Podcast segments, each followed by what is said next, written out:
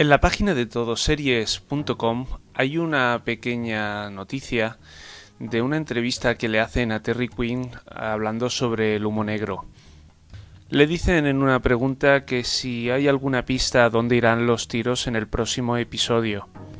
Terry Quinn con un poco de humor se refiere al humo negro como mi colega.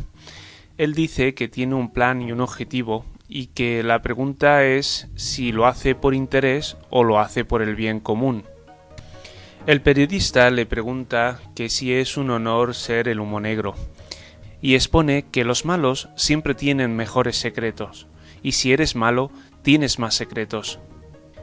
En el capítulo 4, Lana dice que el humo negro está reclutando.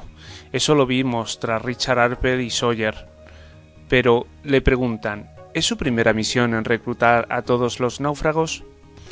Terry responde de que sí, se está reclutando a gente, incluso están haciendo un nuevo episodio llamado The Last Rescue, el cual tiene un objetivo, indicando que de repente se están estableciendo unas reglas. En total, el reclutamiento tiene que ver con la satisfacción de las reglas. Para finalizar le preguntan qué respuesta te llega de los fans. Él le dice que la gente le gusta el nuevo Locke, indicando que se lo está pasando bien cuando lo interpreta, pero no sabe si te gustará cuando todo esto acabe.